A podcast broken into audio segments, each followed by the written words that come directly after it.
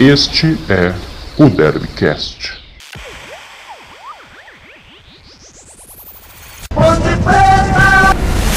Fala torcedor Ponte Pretano, estamos começando aqui mais um Derbycast para você. Hoje para falar dessa sequência da Série B do Campeonato Brasileiro, os dois últimos jogos da Macaca e também o jogo de hoje, terça-feira. Primeiro, Brasil de Pelotas 1 a 1 com a Ponte, é, e também o jogo de 3 a 3 com o Vitória aí dentro do estádio Moisés Lucarelli. Eu sou o João Marcos Carneiro e estou aqui hoje com você, Eduardo Martins. Tudo bom? Fala, João. Fala, torcedor, torcedor Ponte Pretano. Tudo bom com vocês? Estamos aqui para mais uma edição do Derbycast, numa semana que não foi tão produtiva para Ponte Preta em relação a pontos na Série B do Campeonato Brasileiro, mas também numa semana de evolução, numa equipe que vem crescendo aos poucos. Temos muitas informações e muita opinião sobre a Macaca hoje. Perfeito, Edu. Então, primeiramente, esse jogo fora de casa, na terça-feira passada. Gol do Lázaro para o Brasil de Pelotas. A Ponte abriu o placar com o Bruno Rodrigues e tomou esse gol de empate aí no segundo tempo. É, Bruno Rodrigues que acabou até sendo desfalque na partida é, deste última, desta última sexta-feira. Mas, falando então, primeiramente, desse jogo contra o Brasil de Pelotas, uma atuação que deixou a desejar mais uma vez, né, Edu? É, João, a semana não começou tão boa para Ponte, Ponte Preta nesse jogo contra o Brasil de Pelotas, data do aniversário de 120 anos da Macaca, mas a atuação dentro de campo, na minha opinião, ficou devendo. É, a Ponte teve até alguns bons momentos, a gente sabe que jogar lá em Pelotas nunca é fácil, né? Estádio acanhado, apesar de não ter torcida, mas o campo é apertadinho, o estádio é apertadinho também, mas a Ponte não jogou bem não. Até saiu na frente com o gol do Bruno Rodrigues de pênalti, que nem você falou muito bem, mas no segundo tempo tomou um empate e por muito pouco não tomou a virada contra uma equipe muito fraca, que eu acho que é séria candidata ao rebaixamento para a Série C, que é o Brasil de Pelotas, uma equipe muito fraca mesmo sabe? Então, assim, não gostei da atuação da Ponte. Nesse jogo, ficou claro ainda que faltava muito do entrosamento, dos novos reforços, uma equipe que estava um pouco pesada ainda, tendo um pouco de dificuldades para se encontrar em campo e tal, principalmente os jogadores que chegaram agora para a Série B do Campeonato Brasileiro. Então a Ponte ficou devendo. Porém, na sexta-feira, contra o Vitória, o resultado não veio, mas a atuação foi bem melhor, João. O que você achou do empate de 3 a 3 entre Ponte e Vitória no Majestoso? Olha, foi um jogo animado, pelo menos para quem não estava torcendo para nenhum dos dois lados. Né? Animado né? até demais em alguns momentos. É, então. É, a defesa falha aqui, aí a outra defesa falha dali. Enfim, é, de uma maneira geral, primeiramente é, passar aqui os gols, né? O João Paulo, Matheus Peixoto e o Neto Moura fizeram os gols da Ponte. Os gols do Vitória do Léo Ceará, Mateuzinho, ex-Guarani, inclusive, e o Rafael Carioca. É, o empate aí do, do Vitória com o Rafael, um chutaço de fora da área, uma bola talvez defensável para um goleiro do nível do Ivan, enfim, até gostaria de saber a sua opinião, Edu. É, mas um empate que veio e ficou até um gosto amargo, né, aos 45 do segundo tempo, quase ali já chegando nos acréscimos. É, que, que você achou desse lance aí do Ivan, Edu? Então, João, vamos por partes. Eu queria falar primeiramente da atuação da Ponte. Eu achei que a equipe cresceu nesse jogo. Gostei bastante da entrada do Neto Moura no meio-campo, no lugar do Dauan. O Neto Moura tem uma, um entrosamento muito interessante com o Luiz Oyama, entrosamento que vem desde o início da temporada no Mirassol, na disputa do Campeonato Paulista. E gostei muito também da movimentação do Camilo no meio-campo. É uma claro. coisa, é uma coisa até natural, né, do rapidinho. É, você vai dando mais tempo para os jogadores juntos, eles vão se entendendo e isso vai vai facilitando, né? Você pega, você sai de um paulista e, e você coloca vários jogadores de uma partida para outra, é natural que exista essa questão de deles não se entenderem direito aos poucos, por exemplo, João Paulo e Camilo vão se entendendo melhor e a Ponte só tem a ganhar com isso. Exatamente, João, concordo com você. É, esse crescimento é natural, a gente sabia, desde o primeiro jogo que a Ponte foi derrotada pelo América Mineiro no Canindé, na última edição eu estava até conversando com o Lucas. É uma derrota que pode fazer falta lá na frente, provavelmente vai até fazer falta. Mas é natural, a Ponte está com essa dificuldade de entrosamento, mudou bastante a equipe que disputou essa reta final de Campeonato Paulista para essa equipe que começa a Série B. Mas eu gostei bastante do Camilo E no ataque, o Osman ainda não apareceu tanto, né? Falta bastante ritmo de jogo, ficou muito tempo parado. Mas o Zé Roberto, desde o primeiro jogo, o Zé Roberto foi o que mais chamou atenção, né? Se movimentando bem, brigando muito com a defesa adversária, ajudando muito lá na frente. Mais uma vez, eu achei que ele foi bem. O problema da Ponte Preta é a defesa, né? Isso aí é algo que tem preocupa e tem que preocupar o técnico João Brigatti. O Ryan falhou feio no primeiro gol, no primeiro não, desculpa, no segundo gol do Vitória e depois até acabou saindo machucado para a entrada do Luizão, o Luizão que estreou nesse confronto contra o Vitória, mas a defesa da Macaca preocupa, na minha opinião. Achei que teve muitos erros, mostrou bastante insegurança em alguns momentos da partida. E o terceiro gol, eu também achei que foi falha da defesa, mas aí não é falha da dupla de zaga nem dos laterais, é falha do goleiro Ivan. É um goleiro que eu gosto demais, gente já, acho que é até rotineiro a gente elogiar o Ivan aqui no Derby Cash, né, João? Mas um goleiro do nível dele, seleção brasileira olímpica, seleção brasileira até principal, tinha sido convocado pelo técnico Tite esse ano, antes da pandemia, não pode tomar um gol daquele, né? Lógico, não frango, mas é uma bola defensável, né? O chute foi forte e tal, mas foi bem de longe. E um goleiro do nível do Ivan dava para fazer a defesa. E aí garantiria a vitória da Ponte, os primeiros três pontos na, na Série B do Campeonato Brasileiro. Então achei que isso foi um problema.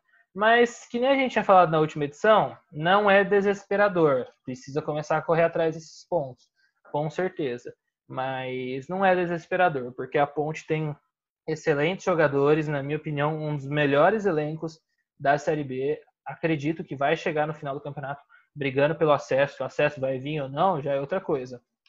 Mas tem condições e vai brigar pelo acesso, só precisa parar de vacilar e urgentemente conseguir a primeira vitória na Série B, né, João? E vai ter a chance hoje, às oito e meia da noite, contra o Oeste, no Canindé, o jogo, é, em busca aí da primeira vitória o Oeste, que em três jogos somou apenas um ponto. Então, mesmo fora, importantíssimo, para não falar obrigação, que é uma palavra forte, é difícil falar isso no futebol, mas é, você ir buscar esses três pontos, chegar a cinco e já começar a olhar já mais para a parte de cima da tabela. Né? Ninguém ganhou todos os jogos até agora. É, o líder tem sete pontos, por exemplo. Então, é, tá bem equilibrada a disputa da competição. É mais essa questão, você ganhar a primeira, até para dar confiança e, e, mostrar que o trabalho está sendo é, corretamente feito, e essa questão do entrosamento. Já são é, três jogos né, com essa equipe mais diferenciada com relação à equipe do Paulistão, então o entrosamento já vem, isso só vai fazer a equipe crescer mesmo. E aí você pega um time que jogou com o Luiz Oyama e o Neto Moura, que são dois volantes que se movimentam, que chegam na, na área. O Neto Moura, que teoricamente seria o segundo volante, às vezes primeiro, enfim, entrando na área, fazendo o primeiro gol. Então, eu vejo é, um bom futuro. Né? Se o ataque continuar funcionando como funcionou nesse jogo e a defesa der aquela fechadinha maior, né? Porque você pega os últimos anos da Ponte, principalmente na Série B, a defesa tomava poucos gols, era uma das defesas menos vazadas, o ataque deixava um pouco a desejar. Agora parece que é o contrário, né? Exato. Exatamente, João, concordo com você. Acho que é uma questão de acertar a defesa, porque os gols estão saindo lá na frente. Eram três nesse jogo contra o Vitória na última sexta-feira. Né? Então é uma questão de acertar a defesa e eu estou muito curioso para ver como que vai ser o Luizão começando uma partida desde o início como titular. Né? É um zagueiro que chamou bastante a minha atenção nesse Campeonato Paulista atuando pelo Santo André. Eu questiono um pouquinho ele na questão dele, de eu achar ele um zagueiro lento, um pouco pesado, mas ele tem tudo para ajudar demais a Ponte, vai ajudar muito, na minha opinião. Quero muito ver ele como titular, então eu acho que é, uma, é algo para ser muito observado nesse confronto de hoje contra o Oeste. E o meio-campo que você falou, João, eu concordo com você. Eu gosto muito desse meio-campo um pouco mais móvel da Ponte, sabe? Com o Luiz Oyama, Neto Moura. Luiz Oyama e Neto Moura juntos é garantia de uma excelente saída de bola, que os dois têm um passe muito bom tanto o Luiz Oyama ele acaba jogando um pouquinho mais recuado, né? Mas ele tá longe de ser aquele volante brucutu. Ele está jogando muito bem. É um jogador muito inteligente, muito inteligente, formado nas categorias de base do Mirassol. Então eu acho que essa dupla promete e vai ajudar muito a Ponte com certeza. E eu queria destacar muito um jogador que está, esteve na última semana na seleção do Campeonato Paulista, fez um bom Campeonato Paulista e fez um golaço na última sexta-feira, que é o João Paulo, né? Muito bom jogador, a cada dia cresce mais na Ponte, vai ser muito importante, com certeza, nessa Série B do Campeonato Brasileiro também. Ele fez um golaço na última sexta-feira, digno de aplausos, né? Então, acho que, acho que vale os elogios para o João Paulo e ele faz parte dessa engrenagem junto com o Camilo, com o Luiz Oyama e o Neto Moura, que a gente já tinha falado também. Acho que principalmente essa dupla, João Paulo e Camilo, pode trazer muitos frutos para a Ponte nessa Série B do Campeonato Brasileiro. E a questão do ataque também teve um jogador que eu gostei muito também nesse confronto contra o Vitória, que foi o Matheus Peixoto, estreante da noite no Moisés Lucarelli, estreou fazendo gol e também mostrou que a tendência é que seja um jogador muito útil para essa Série B. Acho que vai, vai ter uma disputa muito boa pra, pela titularidade na ponte entre Matheus Peixoto e Zé Roberto, os dois com vasta experiência na Série B. Né? O Matheus Peixoto estava no passado no título do Red Bull Bragantino, o Zé Roberto fez uma excelente Série B, apesar do rebaixamento, mas fez uma excelente Série B ano passado com a camisa do São Bento. Então acho que a Ponte tem duas opções muito interessantes para ser o centroavante da equipe. Né? Eu tinha até conversado com o Lucas na última edição sobre a saída do Roger, não entendi, continuo sem entender ainda a saída do Roger, apesar do alto salário e tal, mas a Ponte trouxe boas peças de reposição, peças de reposição à altura para ser o centroavante titular da Macaca, tanto com o Zé Roberto como com o Matheus Peixoto. Exatamente, Edu. Rapidamente, é, para concluir, é, do Zé Roberto e do Matheus Peixoto, né? Acho que o Zé ele dá um pouco mais de mobilidade e o Matheus é mais paradão, né? Mais centroavantão mesmo.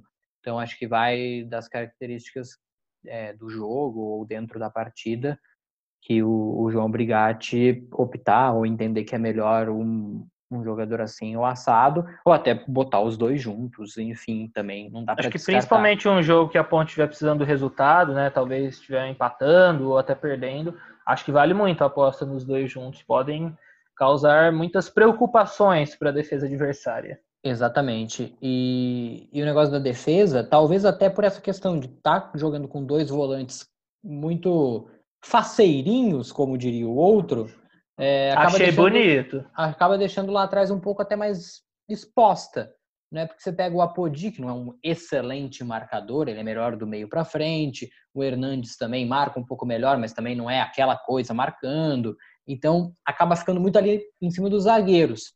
E aí é tentar se equilibrar um pouco isso. Você tem o Dawan, que até outro dia jogava e está no banco enfim, é tentar dar uma, uma equilibrada, né? Para não deixar o pessoal lá atrás tão exposto também. Porque não é todo dia que o Ivan vai pegar cinco, seis bolas e vai salvar a equipe. Né? Então é uma questão também para ser observada. E vários jogadores que foram destaques nessa fase final do Paulistão, no banco a gente pega o Alisson, o zagueiro, o Lazzaroni, o lateral esquerdo, o próprio Daua, que eu já citei, o Bruno Reis, que foi bem antes da parada, né? O Zanocelo, que estava sendo elogiado, acabou ficando no banco e de lá não saiu nesse jogo. Enfim, você vê que dá, tem bastante opção aí no banco também para o Brigatti dar uma brincada ali. E essa questão física também que é importante se observar com muitos jogos seguidos um do outro. Só rapidamente uma nota um pouco triste da gente dar, né? né matéria do meu amigo Heitor Esmeriz no Globoesporte.com falando de uma agressão a jogadores da Ponte depois desse jogo, desse empate em 3 a 3 com o Vitória, né? É, alguns torcedores, aproximadamente 30 deles que estavam ali na frente do estádio Moisés Lucarelli e contrariando assim as orientações de isolamento social, né? É, foram protestar e acabaram agredindo o Ivan, o João Paulo e o Camilo e chamaram até o Ivan de mercenário, enfim, uma situação bem chata. A diretoria já correu para conversar com os jogadores, evitar saídas. É uma questão bem chata aí da gente ter que noticiar, é, mas é importante falar desse tipo de questão aí. E também, assim, mesmo que protestar sem agredir, não é o momento de sair de casa para se juntar Outro dia teve a festa dos 120 anos e legal, né? Mas também não deveriam estar lá na frente do estádio. Uma parte chata da gente ter que ficar falando aqui, né? Concordo com você, João. É um absurdo isso que aconteceu, né? Muito desagradável. A gente está na terceira rodada da Série B, em meio a uma pandemia, e tem torcedor que eu, na minha opinião, nem chamo de, de torcedor. Tem três, alguns cidadãos que vem, vão para frente do estádio para ameaçar, para agredir jogador, sabe? E principalmente jogadores fundamentais na equipe da Ponte. Eu sei que o resultado não veio, a equipe não conseguiu vencer ainda nessa Série B, mas o João Paulo fez um golaço nesse jogo contra o Vitória. Nem que tivesse tomado de oito, igual o Barcelona. Não, né, Também, não concordo. Não, não, nada, nada, nada, justifica, nada justifica, nada justifica. Mas é, é um tremendo absurdo. A Ponte registrou boletim de ocorrência e vai disponibilizar imagens para identificação desses agressores e espero que eles sejam punidos, porque é uma vergonha, é uma vergonha. Tanta agressão como ir para frente do estádio em meio a uma pandemia agredir jogador. É algo muito lamentável e fica a nossa nota de repúdio a isso. É, e é isso. Tá certo, gente? Um grande abraço a todos, abraço para você, Edu, e a gente se vê na próxima semana. Bom jogo aí para Macaca, boa sorte para o seu time nesta terça contra o Oeste.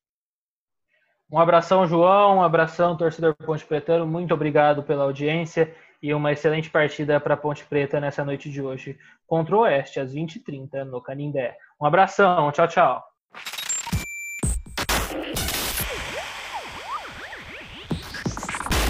Este é o Derbycast.